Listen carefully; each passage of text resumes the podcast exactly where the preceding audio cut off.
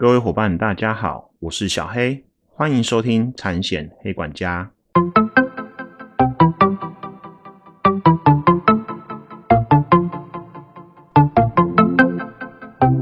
产险黑管家可以透过所有通路上架收听，不管你是 iOS 系统或是 Android 系统的手机，请搜寻产险黑管家。各位伙伴，这周还好吗？小黑有很多同事在这周都打疫苗了。然后啊，肌肉酸痛的肌肉酸痛，发烧的发烧，哈哈，一堆打完疫苗发生不良事件的状况。那也由此可证，小黑办公室的同同事都是年轻人哦。关于打疫苗这件事，其实以我本人来说，我应该是算不打派的吧。不是怕自己会发生以上这种不舒服的状况而不愿意去打，也不是我不怕确诊很铁死。很背骨，也没有任何政治上的考量。小黑啊，不是政治狂热分子啊。很简单的一个逻辑，其实我很避免自己在做很多事情判断上陷入从众效应的陷阱。其实从今年五月疫情爆发以来，我们的思考模式其实默默无意识的被很多新闻媒体呀，或者是亲朋好友所影响。影响我们对于害怕我们会成为确诊者之一这件事情的看法，以及应该要采取的措施。我只是反问自己：如果台湾疫情没爆发，我自己会想自愿去打疫苗吗？各位也可以这样反问自己看看。所以打疫苗，这是自我对于防疫的价值看法跟判断，而不是现在大家都在打，你怎么不来打？你怎么不去打？这样子来判断。由新闻媒体或是亲朋好友来影响你的判断，你要去打，其实有时候我个人觉得就是陷入从众效应的谬论。自己的身体健康不是应该由自己决定负责吗？其实啊，就是这么简单而已啦。然后我只是不断的自问：我现在需要吗？认真思考后，我觉得我现在其实还是不是很需要啦，所以就没那么积极去预约喽。不过之后会怎么样，其实我也说不定啦。只是跟大家分享一下，其实我们人是透过管干来感觉自己目前身处的状况，而应该采取什么反应或措施。所以给我们的感官感受的资讯或是来源就很重要。有时候有些资讯会影响我们做出不利的判断，所以我建议啊，我们有时候要跳脱出同温层的取暖概念，你才能比较中立且比较不偏激的想法或是做法。举例来说。你今天是主张犯重罪应该要判死刑的那一派，你可能会追很多主张 face 主张死刑的社团，更能一直帮你证明你的想法没错。但是各位伙伴也知道，其实我们现在在网络上按了什么，你在浏览其他网页时，也就会跳出相同类似的东西。它后面是有演算法在走的，所以你主张死刑的社团会越加越多，也有可能会导致你内心这一部分的信念更坚定。但是啊，小黑要提醒大家，这世界其实不是非黑即白的，它不是只有二分法才有办法解决这个议题。这时候，为了不要太过于偏激，或是避免自己成为激进派，你应该要去做一些 face 的社团，去综合一下自己的看法跟想法。这样才不会掉进一些数位化去影响自己价值判断的陷阱里面喽。纯分享啦，小黑的言论也不一定是对的，但是希望一些面向可以帮助到各位伙伴。来聊聊今天的真题吧。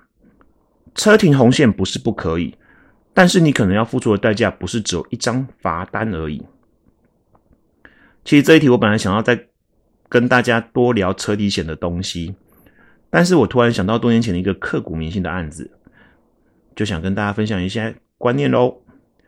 大概应该是十年前有吧。小黑处理一件赔案，收到案件理赔申请书上面写的出险状况是：保护车深夜停在路边被机车撞击，机车骑士冻伤，骑士有酒驾。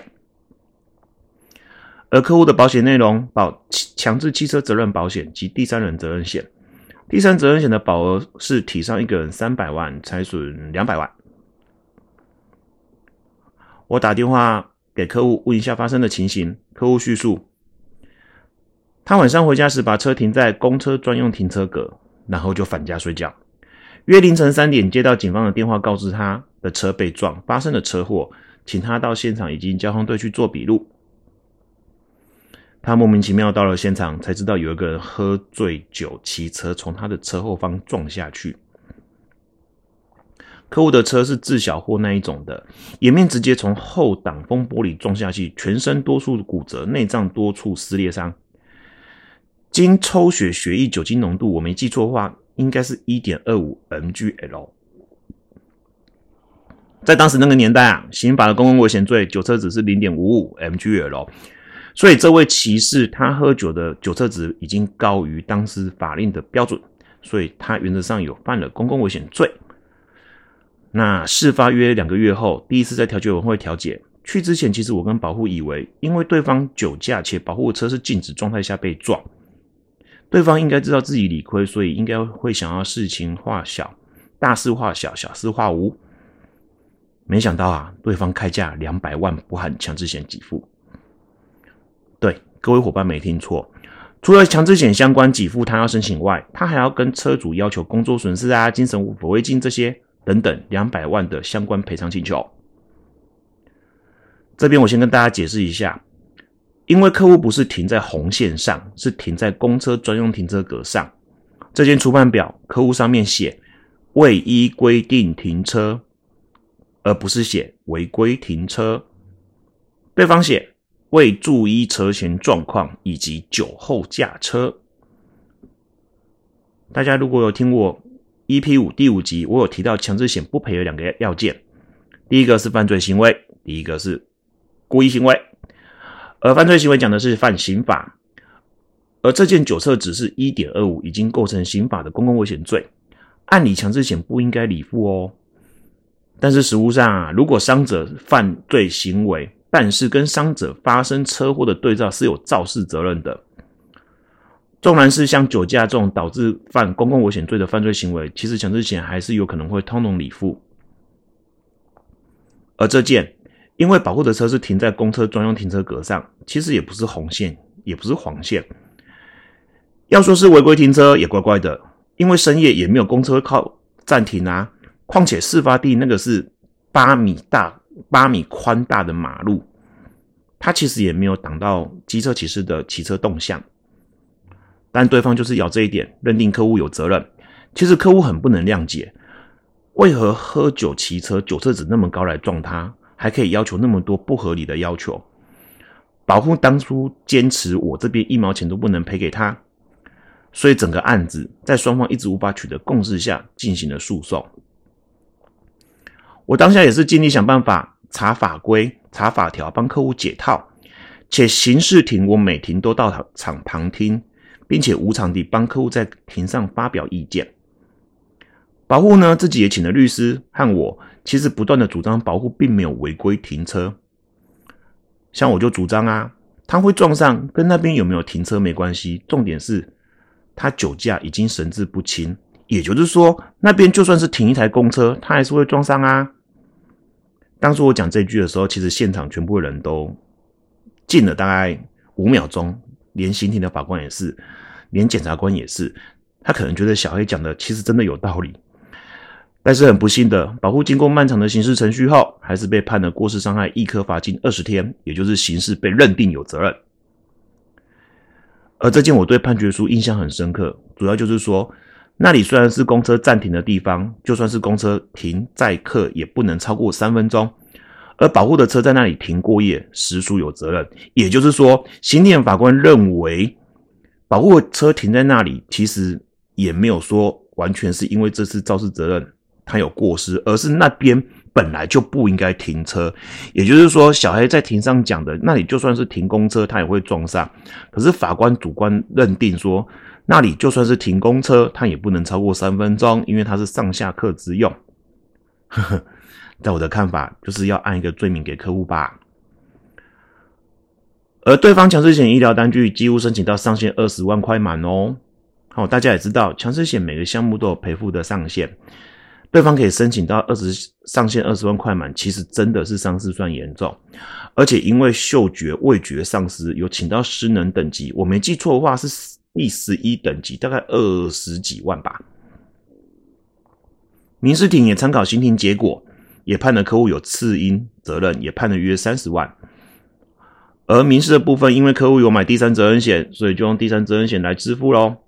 整件事约快两年才落幕，而且我印象很深刻，这件客户其实很满意小黑当初协助他处理立场。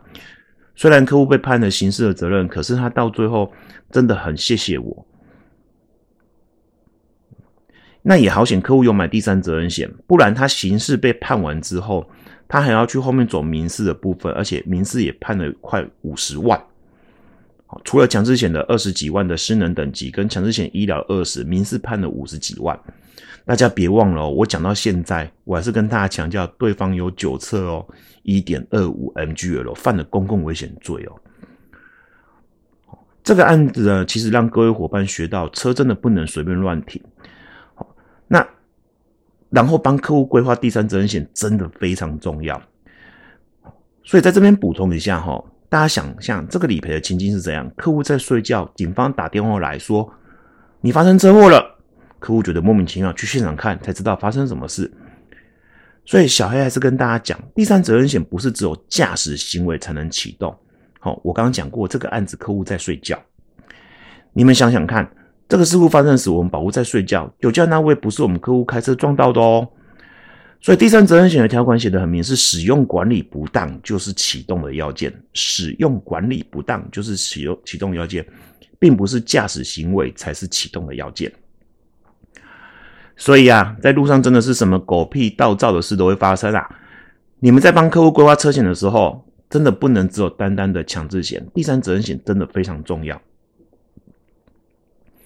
保险找业务，专业有温度。今天的节目到这，希望各位伙伴有学到东西。如果喜欢小爱的频道，并希望各位伙伴不吝啬给我五颗五颗星以及评论，会是我持续往下创作的动力。欢迎透过 Apple、Google、Podcast 等频道订阅。而有任何问题询问，或是指教，或是讲课与活动邀约，或是想听听产险其他内容，欢迎 email 到 f a n a m o 三一六小老鼠雅虎打 com 打 t w。我们下集见，拜拜。¡Gracias!